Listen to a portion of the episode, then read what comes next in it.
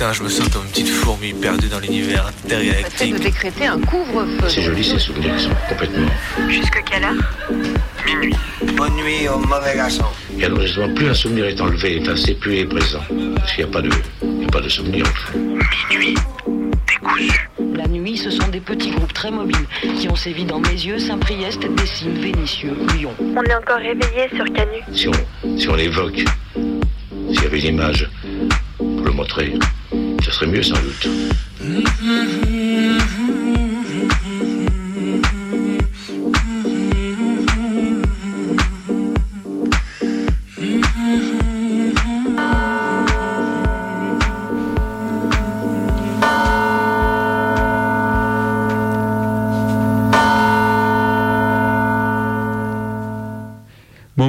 Cette semaine, je me disais que ça serait quand même pas mal que l'on coupe directement les livraisons hebdomadaires de LSD que reçoit l'Elysée. Ou alors, je sais pas, qu'on sorte un peu les ministres de leur état d'hypnose, qu'on les secoue un peu. Ou alors, peut-être qu'il faudrait juste qu'elles descendent tous dans la rue, qu'elles parlent avec des gens normaux et tout. Parce que là, quand on en arrive à réclamer une enquête sur l'islamo-gauchisme dans les universités, quand on en arrive à débattre dans le vide des émissions télé, à dépenser de l'argent, du temps, de l'énergie, à chasser des chimères, généralement c'est soit qu'on est au bord du burn-out, soit qu'on a besoin de ralentir les hallucinogènes. Dans tous les cas, je suis pas certain que ministre soit encore une fonction que l'on puisse exercer. Non, parce que ce qui me désarme, moi, c'est qu'elle a l'air de vraiment y croire, la Vidal. Ça ferait presque mal de lui dire, comme de révéler l'existence du Père Noël à un moins de 7 ans. Elle a l'air de vraiment penser qu'il s'agit de la cause du moment. Peut-être que personne ne lui a dit pour l'épidémie mondiale, les vagues de suicides, les manifestations des profs, les VSS, la détresse des élèves et tout ça. Peut-être qu'il y a une petite Marine Le Pen miniature qui lui raconte tous les soirs son histoire des universités au creux de l'oreille. Ne fais pas de cauchemar, Vidal, l'islamo-gauchisme, c'est dans la tête, et dans la tête de tous ces entrepreneureuses de fascisme qui débattent pour savoir qui a écrit le livre le plus xénophobe ou fait passer la loi la plus autoritaire. Promis, on se chargera de te réveiller, parce que c'est pas l'islamo-gauchisme qui gangrène les universités, mais votre terreur du dialogue, de la démocratie, de la parole libre, et on compte bien vous faire sortir de vos cauchemars pour votre propre bien, ça on verra. J'aurais tellement aimé que tu écoutes toutes mes paroles. Je sens maintenant mon chagrin qui dans mon corps foisonne. Mon fils, je te regarde, mais doucement tu disparais. Alors je m'accroche à toi et au rêve que tu étais. Car oui, tu n'es pas né et je ne te verrai jamais. Mon fils, ne m'en veux pas, mais je vais devoir t'avorter.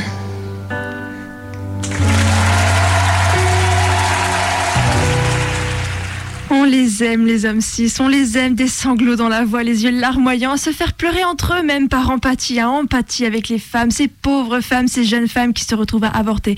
Bon, leur mec voulait pas mettre de capote, mais ça n'empêche pas l'empathie. hein. On les aime, les hommes cis, jusque dans leur compassion, ils arrivent à nous foutre la tête sous l'eau. Moi, je connais rien de plus pro-vie qu'un homme qui écrit sur l'avortement. Avant Tariq de The Voice, qui a fait couler les larmes de Vianney, il y a eu Big Flo et Oli, hein, qui ne jugent pas, attention, qui ne jugent pas, mais qui sont suffisamment creepy pour faire parler un fœtus dans une lettre de réconfort à leur maman qui l'a avorté. Non, décidément rien de plus pro-vie que de s'épancher sur le trauma de l'avortement. Les mecs, cette fois comme toutes les autres, laissez juste parler les meufs, elles s'en sortent indubitablement mieux que vous. Non, non, tu n'as pas de nom. Non, tu n'as pas d'existence. Tu n'es que ce qu'on en pense. Non, Oh non, tu n'es pas un être. Tu le deviendrais peut-être si je te donnais asile. Si c'était moins difficile. S'il me suffisait d'attendre, de voir mon ventre se tendre. Si ce n'était pas un piège ou quel douteux sortilège, non.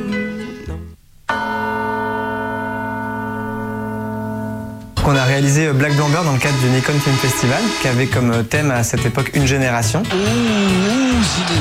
Nous, avec Princia, on est parti de l'idée de notre génération, la génération Black Blamber. C'est un slogan qui, euh, il y a des années, était déjà une, sorte de révolution. Oh non Mais en fait, aujourd'hui, les représentations changent en fait et s'ouvrent. Mais il n'est plus du tout positif en fait, ce slogan. En fait, Aïe, aïe, aïe, aïe, aïe, aïe, aïe. c'était, euh, voilà, c'est Black Blamber. Aujourd'hui, c'est exclusif euh, de, de- de tout un tas de personnes. Qu'est-ce que vous répondez à la critique qu'on pourrait vous dire de euh, bah, c'est bien gentil euh, des blancs qui font des films sur des personnes racisées, c'est aux personnes racisées de raconter leurs propres histoires? Alors nous, on peut raconter notre manière de faire en fait. Quelle indignité. On faisait des films de blancs. On filmait des blancs et parce qu'on est blanc. Et en fait, à un moment donné, bah, le cinéma, il n'avancera pas si les blancs font que des films de blancs, parce qu'en plus, c'est eux qui ont les positions de pouvoir. Et si on attend seulement que les personnes racisées euh, s'octroient leurs histoires, il faut qu'elles le fassent massivement. Bravo le veau. À Angers, il y a des gens et elles font des courses de canards, des canards en plastique. À Angers, il y a des gens qui se sont dit qu'elles allaient se battre contre la mairie, les restrictions sanitaires, etc. et organiser une course de canards en plastique. Vous imaginez? Avec plein de petits canards jaunes sur l'eau, et puis des vagues, et puis le premier il part devant, et puis... Non mais en vrai on s'amuse comme on peut. hein. Pour moi c'est quand même l'événement de la semaine le plus symptomatique du niveau de dépression globale. Une semaine, une épingle, c'est ma nouvelle tradition pour les brèves. Cette fois-ci, ce sera le tour de Karine Le Marchand. Sa dernière émission, Opération Renaissance, était déjà un ramassis de merde de grossophobes et vas-y que j'écrase et vas-y que j'humilie et vas-y que je nie le vécu à grands coups de fausse compassion nauséabonde et de volontarisme à l'appel.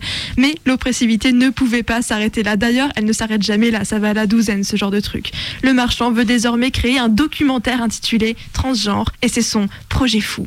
Évidemment, tout le monde a hâte de voir un énième doc produit par une personne cis sur la transidentité et spécialement de la part d'une grossophobe notoire. Je pourrais continuer, mais je vais me contenter de citer Kelsey Fung à ce propos. Nos identités ne, pré- ne représentent pas des projets fous et on se passerait volontiers de votre voyeurisme et, vo- et de votre misérabilisme.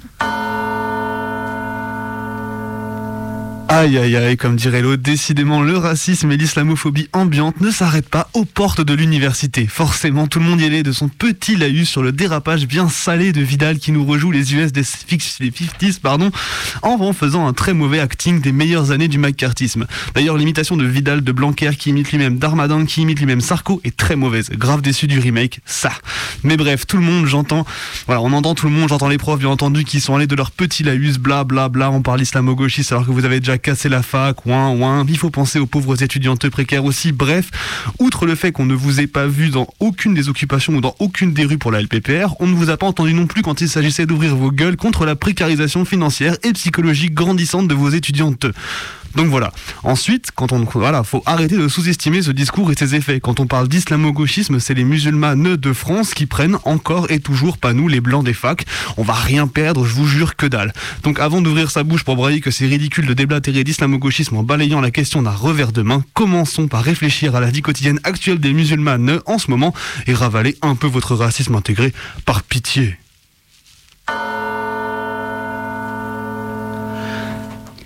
Avec le couvre-feu, fermeture des frontières, confinement, interdiction de manifester, l'avantage c'est que de ce tournant autoritaire de l'État, c'est que le moindre petit pas de côté devient aujourd'hui un acte de rébellion, une forme minime de politisation. Avant-hier, je faisais une, bataille de boules de neige géante, hier une soirée, hier on me racontait toute l'aventure d'un passage en Suisse. Est-ce qu'on va se faire contrôler? Est-ce que l'on va nous renvoyer chez nous, même, avec un, test PCR négatif? Comment est-ce qu'on va faire pour éviter les brigades des douanes? Qu'est-ce qu'on leur raconte si on les croise? Passera sans doute plus facilement avec une voiture immatriculée frontalière. On se rappelle soudain de la matérialité des frontières, comme il était facile pour nous de les franchir avant le Covid, alors que le reste du monde pouvait y voir une sorte de rideau de fer infranchissable. Rentrer de canut sous la pluie, on vérifie, pas de voiture de flic, et une fois chez soi, bon c'est évident, mais on est quand même content de ne pas avoir croisé les keufs. Bien sûr, on ne sait jamais où placer la limite, où se situe la résistance passive au métro, boulot, Covid, couvre-feu, dodo, et où se situe l'irresponsabilité sociale et sanitaire. On ne sait jamais où situer ses besoins psychologiques et sociaux par rapport à l'intérêt de la communauté. Mais on réfléchit, on se dit que juste travailler toute la journée, sans culture, sans bar, sans gens, sans fête, eh ben c'est de la merde. On se dit qu'il va falloir trouver des nouveaux compromis. Et puis on fait des fautes, oui, on est irresponsable, oui. Mais on réfléchit, on hiérarchise les priorités et c'est déjà ça. Ah, quel plaisir de voir les violeurs vivre leur meilleure vie et dire que les meufs qui les dénoncent détruisent leur vie. Ta vie est détruite, c'est un enfer. Une petite semaine et tu reprends la conf sur les réseaux. Oh, si empathique, mon gars, même ta meuf est restée. Comment tu vas faire pour vivre avec ça? Visiblement, c'est pas la contrition qui t'étouffe. Facile de se convaincre que tu n'as rien fait de mal quand ton call-out n'apparaît visiblement que comme un petit incident de parcours. Encore une semaine et les autres aussi commenceront à relativiser. Au fond, tu restes un gars sympa, violeur, mais à gauche, ça doit compter quand même. Tu peux pas vraiment être un connard quand tu t'épanches sur les les violences policières. Rendre muet un violeur, c'est tentant, mais c'est peine perdue. Les filles, un violeur, ça pleure, ça admet A pour mieux nier B et C et te faire croire qu'il va changer.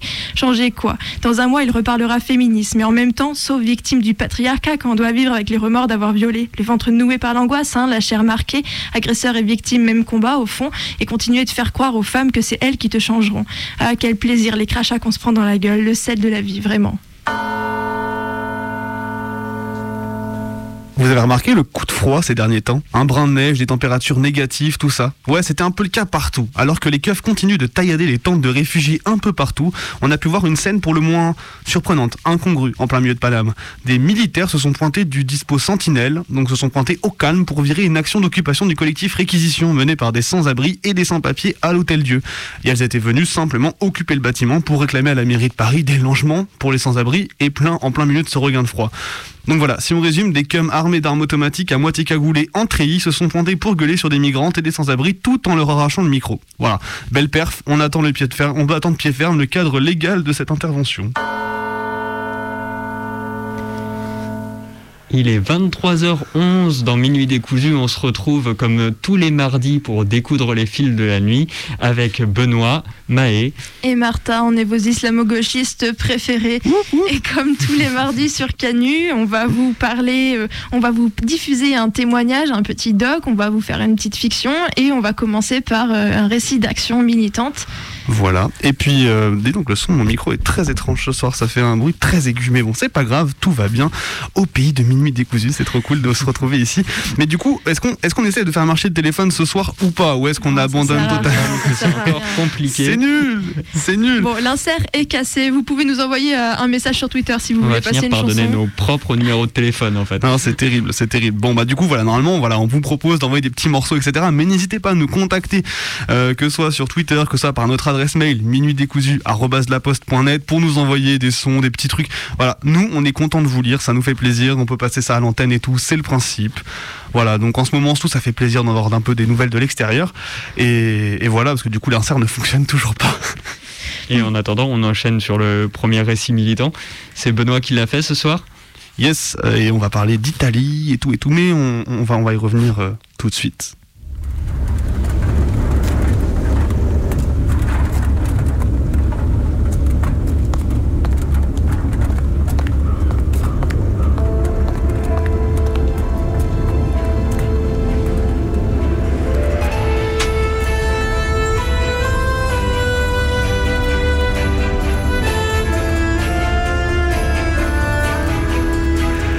Si je vous parle d'épidémie, d'anarchisme et d'Italie, vous songerez potentiellement aux résistances qui ont pu avoir cours durant cette dernière année dans les quartiers populaires et ailleurs. Mais si j'y ajoute une date, à savoir le dernier quart du 19e siècle, ainsi que la présence du très célèbre théoricien de l'anarchisme Enrico Malatesta, auteur entre autres de l'anarchie et du programme anarchiste, vous commencerez peut-être à froncer les sourcils. Ce soir, dans Minuit décousu, on fait un grand saut dans le temps pour retourner en 1884 en Italie et plus précisément à Naples, où une bande d'anarchistes et autres révolutionnaires ont travaillé à mettre en place des solutions populaires à l'épidémie de choléra qui sévit dans les rues.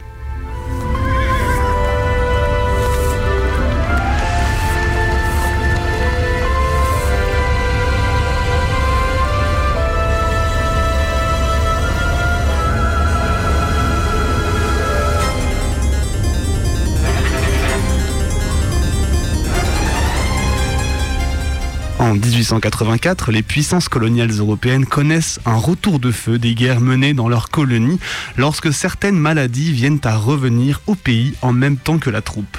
Le choléra, au début de l'été 1884, remonte ainsi d'Indochine jusqu'à la Méditerranée et frappe durement Toulon puis Marseille. Les deux villes accueillent alors la plus grande concentration des 200 000 Italiennes installées en France. Ce sont ainsi ces deux villes qui sont les plus durement touchées par le choléra, où les communautés migrantes pauvres en sont particulièrement frappées. L'épidémie se diffuse peu à peu dans le reste de l'Hexagone et le Cri du Peuple, journal socialiste, publie à l'été la lettre d'un charpentier italien.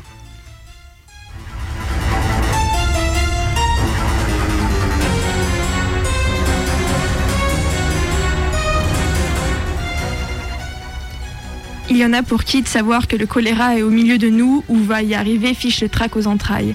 Je ne suis pas de cela, moi. Au contraire, loin d'avoir peur, je lui crie au choléra Salut Et viens vite. Plus d'ouvrage. Depuis deux mois, plus d'ouvrage. Les patrons ont tous, à ce qu'ils disent, trop d'ouvriers et pas assez de commandes. Deux mois sans turbiner. Mes mains, un peu plus, deviendraient douces et blanches comme les mains d'un monsieur. Il n'y a, plus que la faim dans le buffet vide. À peine encore, dans mon chez-moi, un clou et un bout de corde. Bon à garder. Va.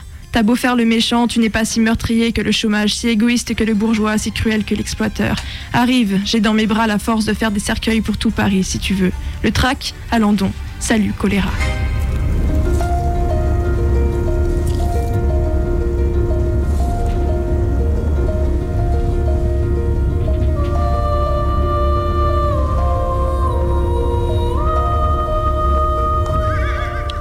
La crise sanitaire renforce le sectarisme à l'égard des immigrantes italiennes. Les autorités françaises y voient une occasion de se débarrasser d'elles. Et elles se résolvent à franchir la frontière devant la menace de la mort de la maladie et les attaques xénophobes et gouvernementales. Avec elles, l'épidémie de choléra franchit les Alpes. La première ville touchée est la Spezia, où grand nombre de réfugiés sont mis en quarantaine. Les autorités italiennes mettent en place des lazarettos, des camps de quarantaine dont un est situé sur une île immédiatement à l'extérieur de Naples. Les procédures de quarantaine datant du siècle précédent sont mises en place. Cordon militaire à la frontière, théâtralisation des désinfections en sortie de quarantaine, l'intervention massive des militaires et autres forces de l'ordre, personnel hautement à risque, participent à la diffusion de l'épidémie dans toute la péninsule.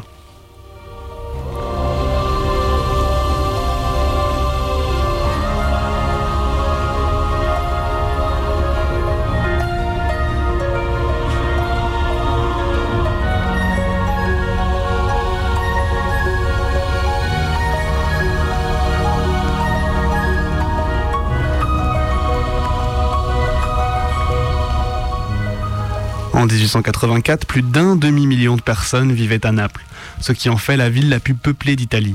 Une grande partie de la population était constituée d'anciennes paysannes déracinées de la campagne, travaillant comme artisanes ou vendeuses, ou simplement sans emploi. Les salaires en Italie étaient parmi les plus bas d'Europe, et à Naples, ils étaient inférieurs à ceux de toute autre ville italienne. Le loyer représentait au moins la moitié des dépenses totales de chaque famille. Rappelons qu'en 1884, il n'existait aucun remède connu contre le choléra et l'hôpital de Naples n'avait pas de lit pour accueillir les personnes qui y étaient transportées.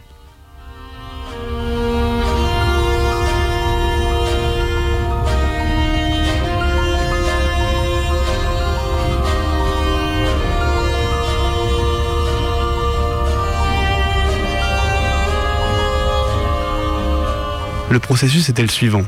Chaque fois que les autorités apprenaient qu'une personne était suspectée d'avoir le choléra, elles envoyaient une équipe de garde accompagnée d'un ou une médecin pour saisir le la malade et l'amener à l'hôpital.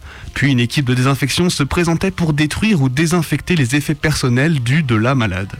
Une campagne de nettoyage de la ville est mise en place à coups de feux de soufre à chaque coin de rue et sur chaque place, qui rendent l'air irrespirable. La bourgeoisie et l'aristocratie fuient la ville, peuvent s'acheter de l'eau potable et des conditions de vie hygiéniques, cruciales contre le choléra. Devant l'inégalité de conditions devant la maladie, une panique se saisit des franges populaires de la ville de Naples contre les actions des médecins, qui voient une action du gouvernement d'extermination des pauvres et de nettoyage de la ville. Des affrontements émeutiers ont lieu avec les militaires lorsque les médecins entrent, dans les quartiers populaires. La crise de suspicion longtemps nourrie des structures de pouvoir émanant du nord de l'Italie tourne ainsi Naples en chaos.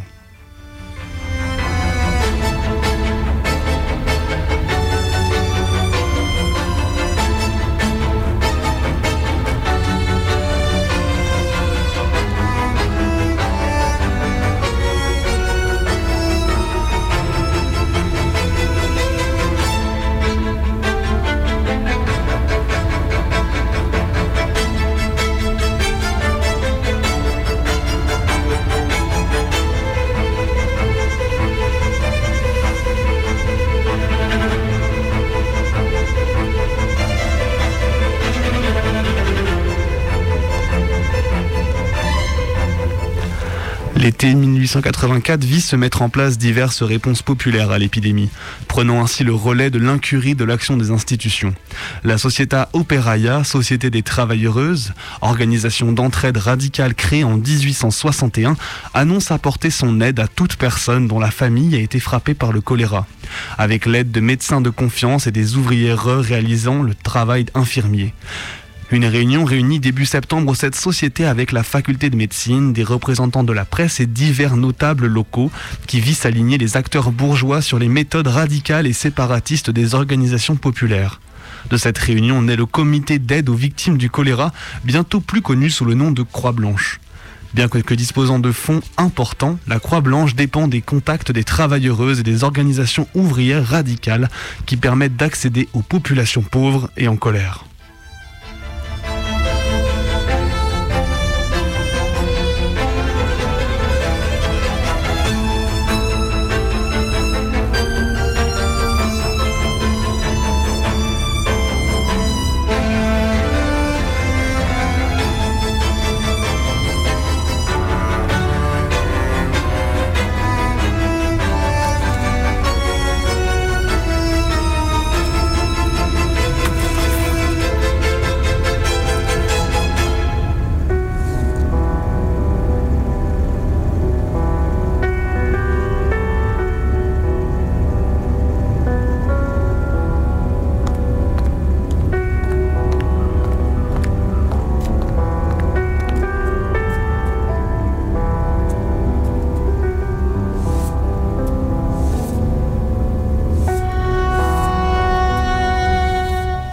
Plutôt que d'essayer des traitements expérimentaux sur des patientes, les volontaires de la Croix-Blanche se sont attachés à fournir des soins palliatifs et à distribuer des couvertures, des draps, des matelas, des désinfectants et de la nourriture fraîche.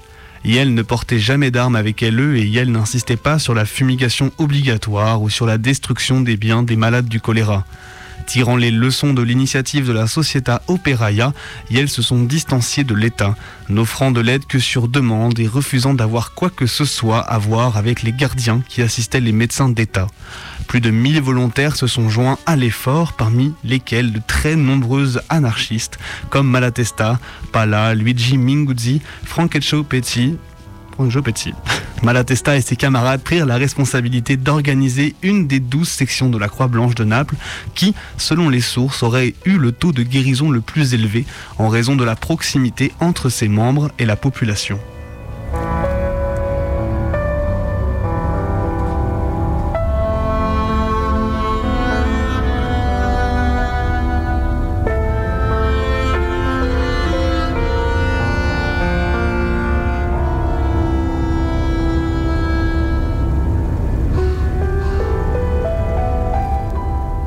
La Croix-Blanche est dissoute le 26 février, le 26 septembre, marquant du niveau de crise extrême atteint à Naples. Les travailleuses ont quand même continué leurs actions et par là permis une baisse du nombre de morts telle que l'épidémie fut déclarée terminée en novembre 1884. La mobilisation populaire n'avait pas vaincu le choléra à elle seule, mais elle avait accompli quelque chose que l'État ne pouvait pas, en aidant des milliers de pauvres à survivre à la catastrophe. Surtout, elle démontra que les meilleurs programmes d'aide sont ceux lancés par celles qui en ont besoin, ce qui leur permet de définir elles-mêmes leurs besoins et leurs priorités.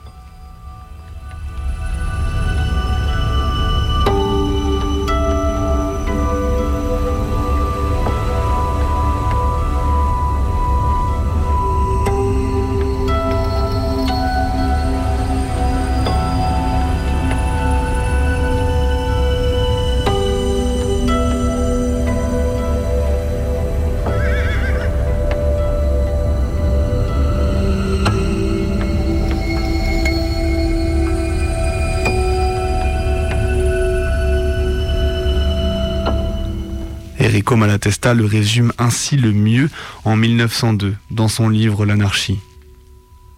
Quant à celles qui parviennent au gouvernement, se retrouvant coupées de leur propre milieu et intéressées avant toute autre chose à rester au pouvoir, elles perdent toute puissance d'action et ne servent qu'à faire obstacle aux autres.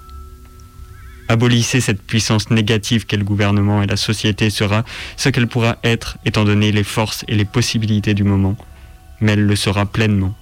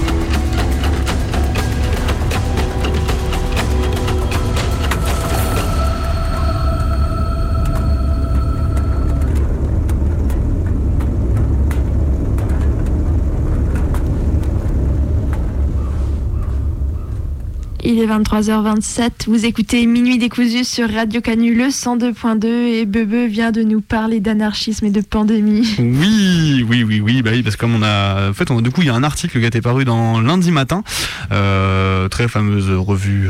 Numérique, on va dire, voilà ça, oui, numérique, qui a fait du coup sortir son numéro. Alors j'ai oublié le numéro, je l'avais noté dans ma tête tout à l'heure, mais je l'ai oublié, forcément, il est tard. Mais bref, ça vient de sortir. euh, ont écrit à l'aide de pas mal de ressources, beaucoup de ressources primaires. En fait, ils ont fait une grande histoire, en fait, non seulement donc une partie de l'anarchisme en Italie, de pourquoi en fait les anarchistes à ce moment-là, pour, enfin, parce qu'il y a quand même, enfin là, c'est qu'une partie vraiment réécrite euh, de l'article pour euh, forcément un petit bout euh, de 12 minutes, mais l'article est assez long et très très intéressant avec plein de lettres, plein d'articles. Enfin, vraiment, ils ont ils sont allés exhumer. Enfin, je crois que c'est un, un- un historien aidé du comité de l'histoire de l'anarchisme qui a l'air d'être basé en Suisse, visiblement, ce qui me fait assez rire.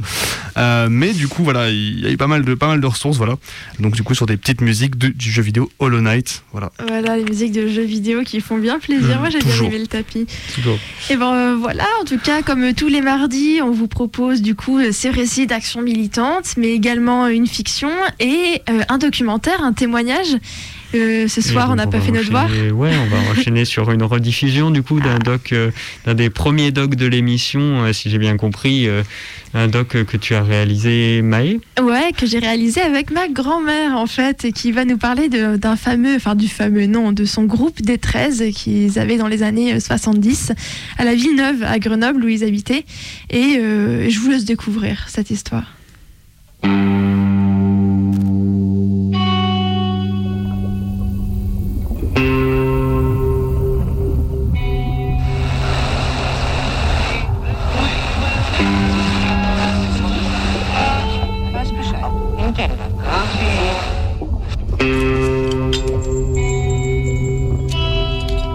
ce groupe des 13, c'est en 73, nous, oui, euh, nous avons d'abord été pendant un an dans un groupe de Vie Nouvelle, qui est une des associations qui sont liées euh, à la philosophie d'Emmanuel Mounier, c'est-à-dire le personnalisme communautaire.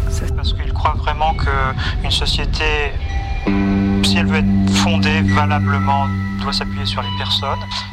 Pense véritablement une possibilité de communion entre les personnes et de d'ensemble fort.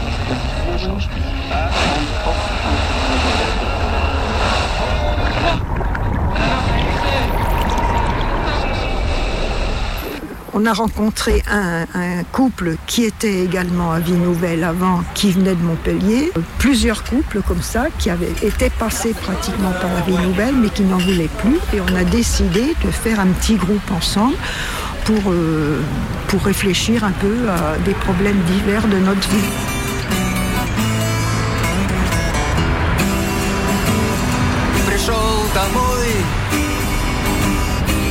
как всегда опять один Мой дом пустой Si on appelle ça le groupe des 13, c'est qu'on s'est retrouvé six couples et un qui était seul. C'était, il y avait plusieurs qui étaient des profs du collège de la Villeneuve, et puis oh, des ingé- un ingénieur de je sais pas quoi, enfin il y avait un peu de tout. Et puis on était deux femmes au foyer.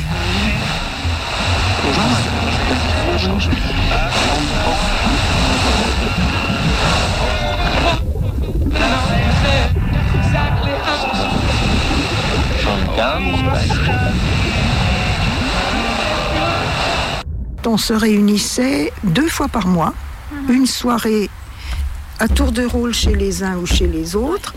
On commençait par un repas ensemble et ensuite ben, on discutait de, de divers thèmes. On a eu plusieurs thèmes et à tour de rôle, chacun planchait sur ce thème. Il me revient à l'esprit, il y a eu le pouvoir, il y a eu l'argent, il y a eu euh, la sexualité, et il y a eu encore quoi, je ne sais plus exactement. Et c'est le seul groupe, je n'ai jamais, on n'a jamais retrouvé après ou avant un groupe où on était 13, il y en avait un qui parlait et les 12 autres écoutaient. on ne se coupait pas la parole, on se posait après des questions les uns après les autres pour te pousser un petit peu plus loin dans ta réflexion, mais on s'écoutait. Mais je n'ai jamais retrouvé un groupe comme ça. Ça, c'est vrai. C'était assez extraordinaire.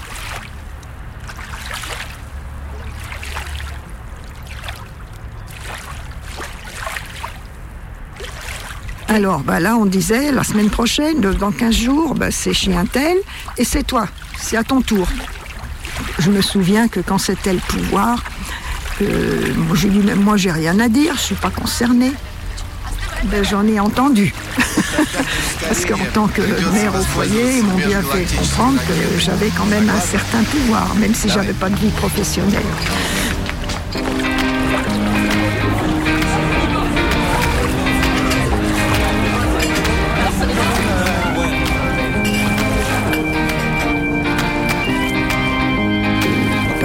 Mettons pour l'argent, ben moi j'avais expliqué comment je gérais le budget de la famille, comment euh, on n'avait pas un très gros budget parce que Gérard venait d'être- réembauché à Sogrea comme un ingénieur débutant, avec le salaire d'un ingénieur débutant, donc on avait quand même six enfants et puis euh, bon, on s'en sortait. hein.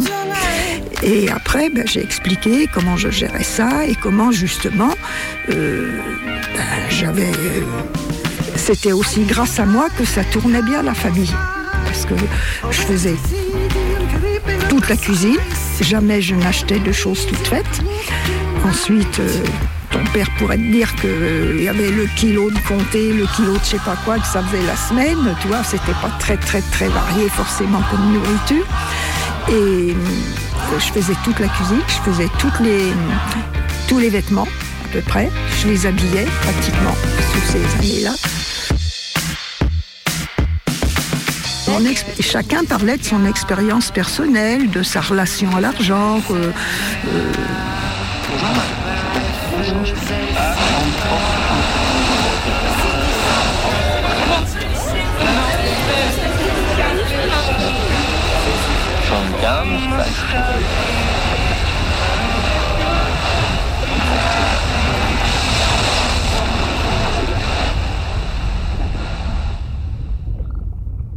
on n'était pas forcément ménagé. Hein. J'ai mon temps de dire que euh, on te forçait un peu à aller euh, au fond des choses. Par exemple, euh, qu'est-ce que, que je t'avais dit? Il y avait l'argent, il y a la sexualité. Ah bah ça, genre, on a vraiment, ça nous a vraiment fait progresser, ça nous a aidés, ça nous a. Il y en a qui étaient beaucoup beaucoup plus libres que nous. Bon, mais c'est pas pour autant qu'on était libres, mais on a, ça nous a aidés à progresser dans, dans notre vie de couple. Voilà.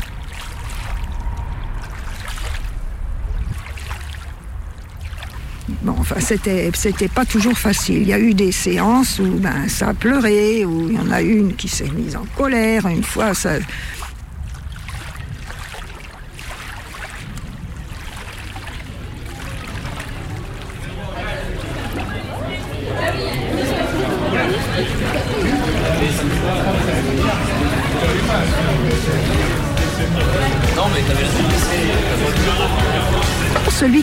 Faisait le repas. Et puis euh, en janvier, on se faisait toujours une, euh, une soirée comme ça, de fête, comme ça, avec des, échanges de petits cadeaux. Alors, euh, soit on disait un tel un tel, etc. On tirait au sort. Je me souviens que l'année, l'année où je m'étais retirée de j'avais, arrêté mes engagements au pendant un an, j'ai arrêté mes engagements de- au collège comme parent d'élève, responsable des parents d'élèves. Et je sais que je fait à chacun un petit cadeau différent. Différent. Il y en a eu qui était un collège, 30 ans après, le monde encore.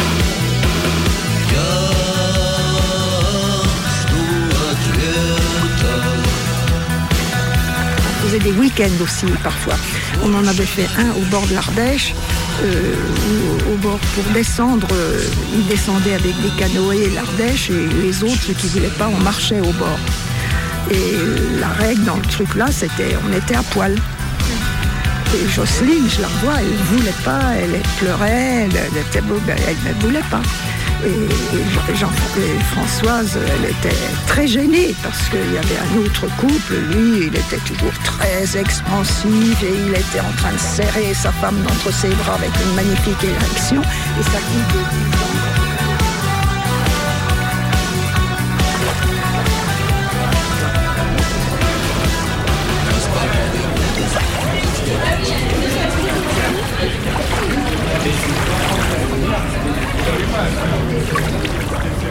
C'est avec ce groupe qu'on a décidé, un de, nos amis, à Vie Nouvelle, la, règle c'était de dire qu'on chaque famille, chaque couple donnait une petite portion de son revenu pour une association qu'on mettait en commun.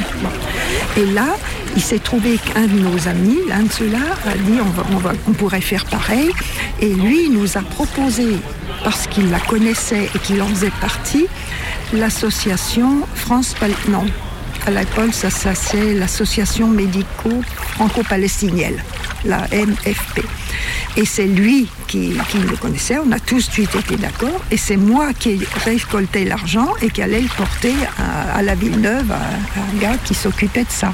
C'est comme ça qu'on a pris connaissance de la MFP, qui est devenue ensuite la FPS, France-Palestine Solidarité, et que j'ai passé au moins dix ans comme trésorière. Voilà.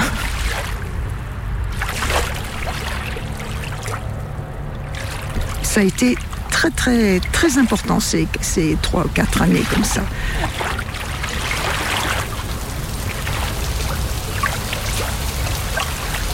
On a eu de très bons moments, des très très bons moments.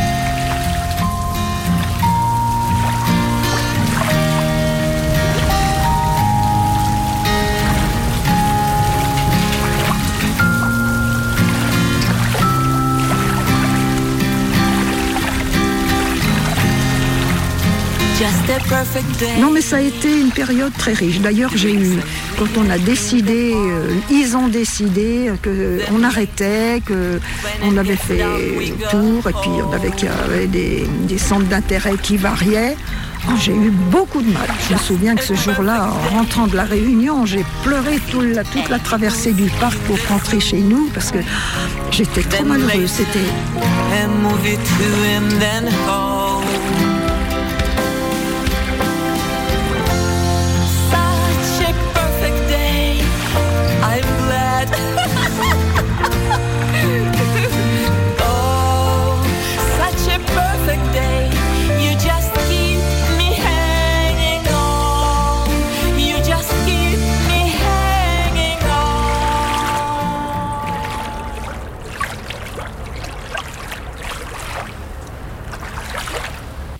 Et vous écoutez Minuit décousu sur Radio Canu, le 102.2 FM. Et c'est Minuit décousu, ton émission préférée du mardi soir. Et on est toujours là avec, du coup, Martin, Maë. Et Bebe à la régie, voilà, vous venez d'entendre un doc, un vieux témoignage qu'on avait passé au tout début de Minutes Décousues. Et voilà, sur ce groupe détresse, ce groupe de discussion des années 70, ah là là, les époques post-68, c'était quelque chose. Ça sent l'été, ça sent les relations sociales. Avec la magnifique BO de Leto, d'ailleurs, vous l'avez peut-être reconnu, on en parlait tout à l'heure dans la salle. C'est Et du coup, avant de passer à la dernière partie de l'émission, on va passer un peu de musique. Ouais, c'est On ça. nous a commandé du camel, je On crois. nous a commandé du camel, thong within a thong, comme on dit, euh, commandé du coup par un mystérieux invité du studio qui est sombre derrière un micro qui, Qui ne s'ouvre pas, anonyme. qui ne parle pas. Mais du coup, voilà, on se lance ça, camel, song within a song.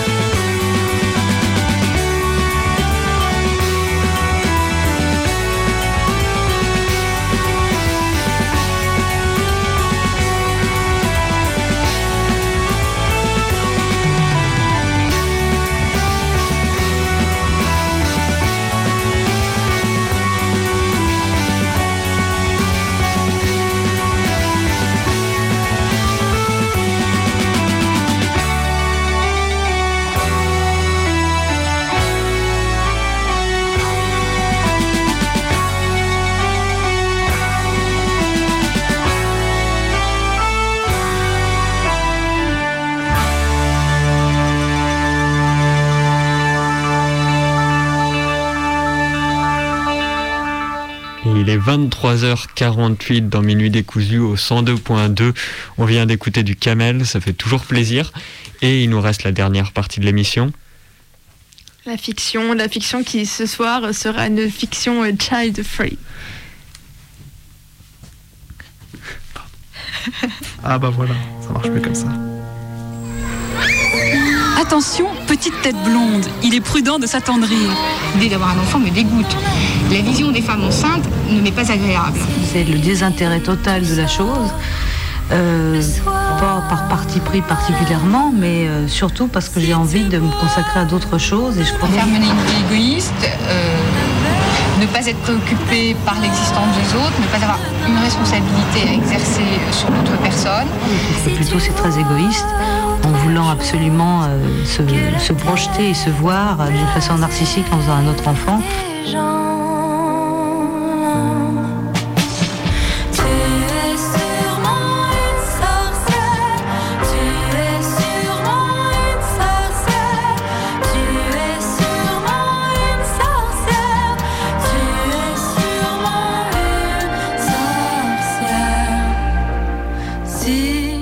Nous avons pris l'habitude de considérer des métaphores comme l'horloge biologique non comme des métaphores, mais comme de simples descriptions neutres et factuelles du corps humain, remarque l'essayiste Moira Weigel. Or, l'expression horloge biologique appliquée à la fertilité des femmes est apparue pour la première fois le 16 mars 1978 dans un article du Washington Post intitulé L'horloge tourne- pour la femme qui fait carrière. Autrement dit, elle est une manifestation précoce du backlash et son intégration fulgurante à l'anatomie féminine en fait un phénomène unique dans l'histoire de l'évolution qui aurait de quoi stupéfier Darwin. En outre, puisque leur corps offre aux femmes la possibilité de porter un enfant, la nature veut également que ce soit à elle de changer les couches de la dite et du dit enfant après sa naissance, de prendre les rendez-vous chez le pédia- pédiatre et aussi tant qu'on y est de laver le sol de la cuisine, de faire les lessives et de penser à racheter du papier hygiénique pendant les 25 années qui suivent. Cela s'appelle l'instinct maternel. Oui, la nature commande très précisément cela et pas par exemple que la société, pour les remercier d'assumer la plus grosse part dans la perpétuation de l'espèce, mette tout en œuvre pour compenser les inconvénients qui en découlent pour elle. Mais alors, pas du tout. Si vous avez compris cela, c'est que vous avez mal écouté la nature. Les gens ne supportent pas du tout les femmes qui ne veulent pas avoir d'enfants. Quand on veut avoir des enfants, on n'a pas besoin de se justifier. Quand on ne veut pas en avoir, on a systématiquement besoin de se justifier. Et ce qui est insupportable, c'est la pression sociale sur les femmes qui ne veulent pas en avoir. Il y a toujours cette question en fait qui, j'ai l'impression, ne te laisse pas le choix. Parce que quand on te demande à quand le bébé, est-ce qu'on te laisse le choix de répondre non, je n'en veux pas Les hommes sont en général les plus furieux contre les femmes qui ne veulent pas avoir d'enfants. Les femmes le comprennent parfaitement bien parce qu'elles voient ce que c'est, la vie quotidienne, etc., les emmerdes, le boulot et tout. En revanche, les hommes ne supportent pas des femmes qui ne veulent pas avoir d'enfants et on se fait agresser à longueur de temps parce que je pense que c'est une remise en cause très profonde de leur propre sexualité.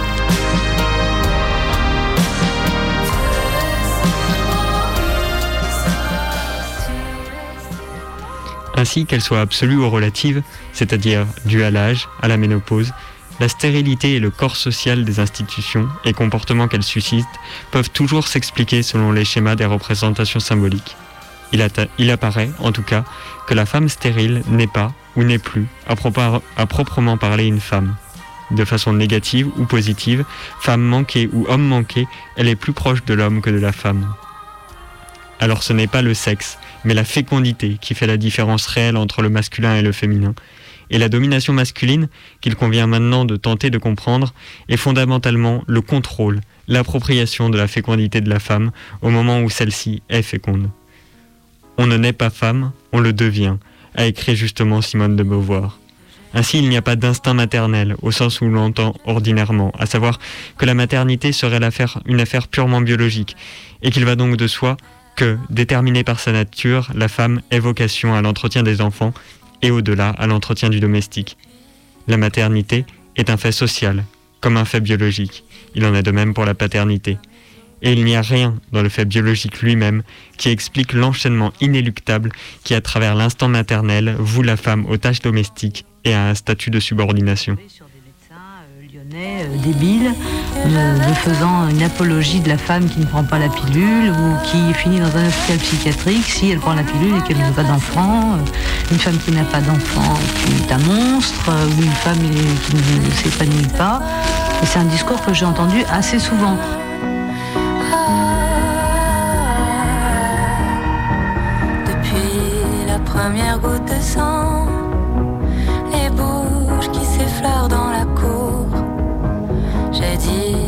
Je veux un enfant avant de connaître l'amour, l'amour qui déborde de moi, qui dit tu n'es pas comme les autres. Des filles prendront ton cœur à toi, bah toi t'auras une vie grandiose. Il y a eu le premier matin, celui où, à 8 heures, j'étais seule dans le F3 avec le bicou en train de pleurer, la table de la cuisine encombrée par la vaisselle du petit déjeuner, le lit défait, le lavabo de la salle de bain noirci par la poussière du rasage. Papa va travailler, maman range la maison, berce bébé et elle prépare un bon repas. Dire que je croyais ne pas être concernée par le refrain du cours préparatoire. Jusqu'ici, nous avions vécu de longs moments ensemble dans la journée. Il n'épluchait pas les patates, mais il était là. Les patates se faisaient plus gaies. Je regarde les bols, le cendrier, le cendrier plein, tous les reliefs matinaux à effacer. Quel silence à l'intérieur quand le bicou cesse de chanter. Je me vois dans la glace au-dessus du lavabo sale. 25 ans. Comment avais-je pu penser que c'était ça la plénitude?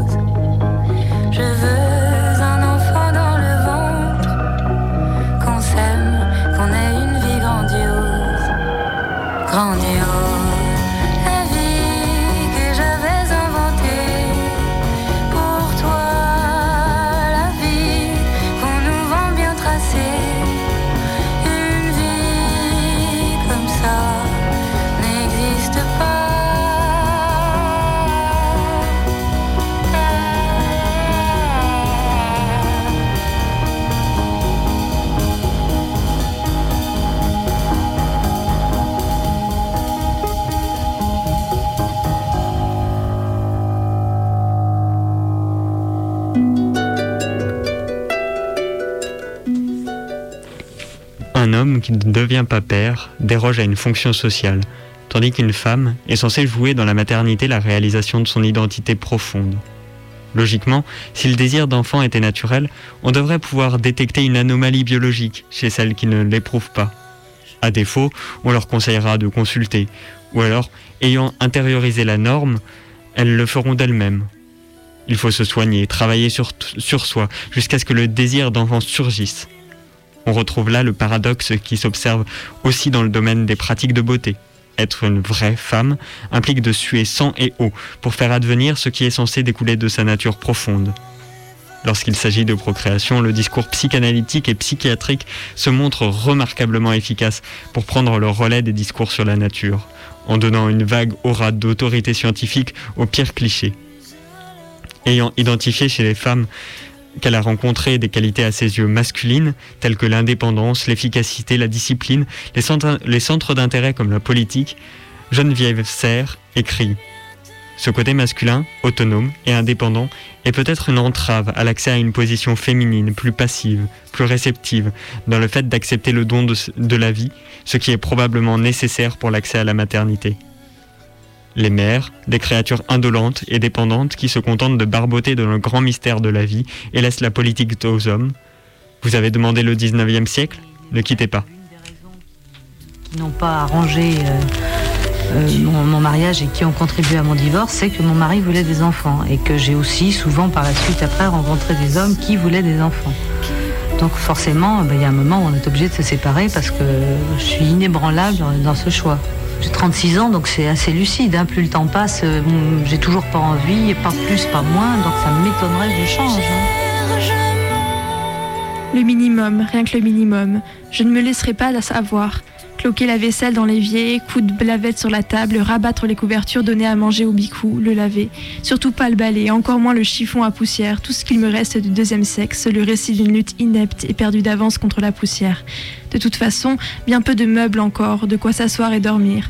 Farouche, je rouvre mes bouquins sans oser examiner mes chances de succès, sans penser au temps si proche où le bicou se traînera partout à quatre pattes, tripotant, fouinant et ne dormira plus qu'à la sieste. Je me plonge dans la phonétique française, je spalmodie les paradigmes avec la ferveur de certaines gens qui récitent des neuvaines pour un vœu extraordinaire à exaucer. Je n'ai pas tenu longtemps. Mais rien n'est prêt, il est midi 20, il faut que tu t'organises mieux que ça.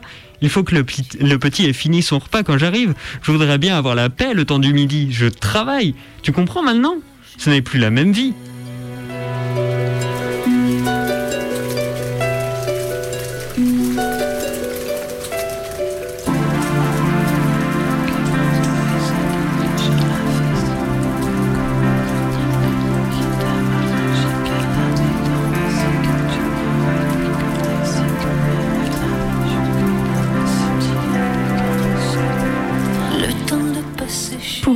Cela ne signifie pas ne rien transmettre. Le même manque d'imagination nous empêche de voir que la transmission, outre que les enfants ne s'en chargent pas toujours ou pas forcément d'une façon qui vous satisfait, emprunte de nombreux chemins. Chaque existence humaine bouscule une infinité de qui et laisse une empreinte profonde qui n'est pas toujours en notre pouvoir de cartographier. Deux Américains volontairement sans enfants racontaient qu'ils s'apprêtaient à démissionner de leur travail et à partir parcourir le monde à bicyclette pendant un an.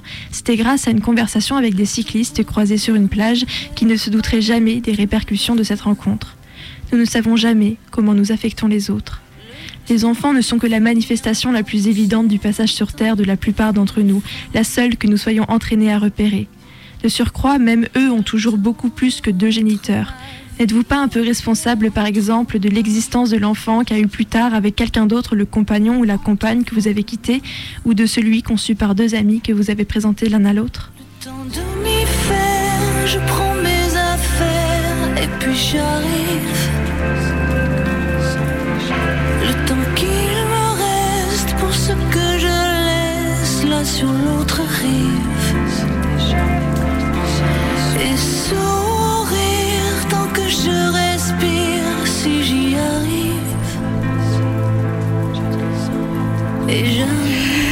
Oui, et le caméraman d'ailleurs euh, de l'équipe euh, lors du tournage a été tellement euh, choqué par ces propos qu'il a agressé verbalement donc l'une de, de- de nos témoins. Et on, on est tout à fait désolé d'ailleurs pour elle.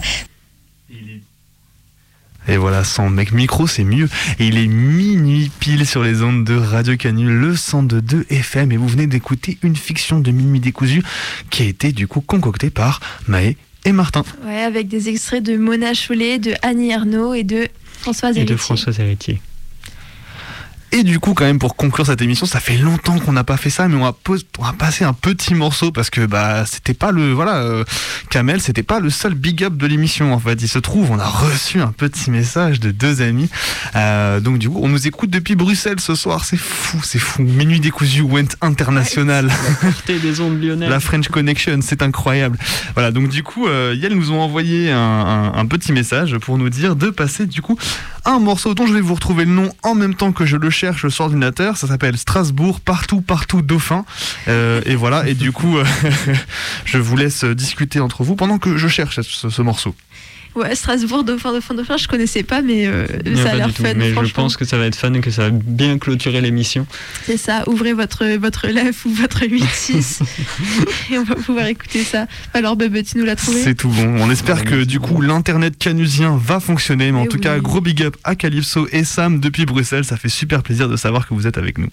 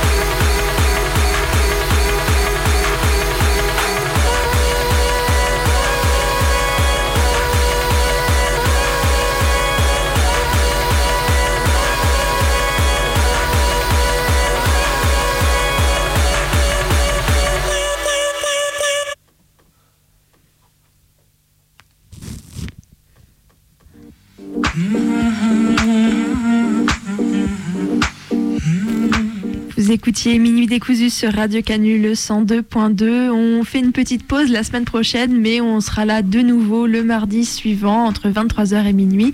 Et en attendant, vous pouvez nous réécouter sur notre audio- audioblog Arte Radio. Voilà, et du coup, pour euh, les fans des vieux formats, peut-être qu'on fera des petites rediffusions euh, d'anciennes chroniques. Voilà, donc à tout hasard, allumez votre poste. Et d'ici là, on vous souhaite une bonne semaine et on se retrouve du coup dans deux semaines pour découdre les fils de la nuit. Bonne nuit. که نشینیم در